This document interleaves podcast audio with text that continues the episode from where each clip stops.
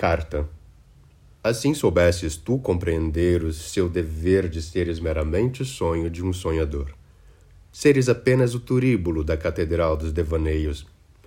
Talhares os teus gestos como sonhos, para que fossem apenas janelas abertas para paisagens novas da tua alma. De tal modo arquitetar o teu corpo em arremedos de sonho que não fora possível ver-te sem pensar noutra coisa que lembrasses tudo, menos tu própria, que ver-te fosse ouvir música e atravessar, sonâmbulo, grandes paisagens de lagos mortos, vagas florestas silenciosas, perdidas ao fundo doutras épocas, onde invisíveis pares diversos vivem sentimentos que não temos.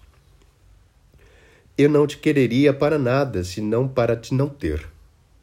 Queria que, sonhando eu, e se tu aparecesses, eu pudesse imaginar-me ainda sonhando.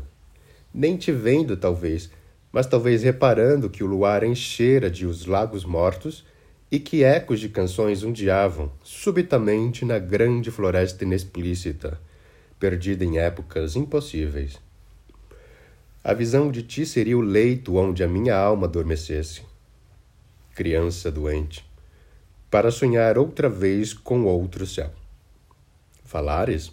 Sim, mas que ouvir-te fosse não te ouvir, mas ver grandes pontes ao luar ligar as duas margens escuras do rio que vai ter ao ancião mar, onde as caravelas são nossas para sempre.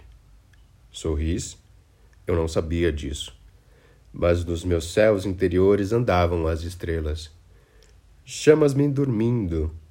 Eu não reparava nisso, mas um barco longínquo cuja vela de sonho ia sob o luar Vejo longínquas marinhas.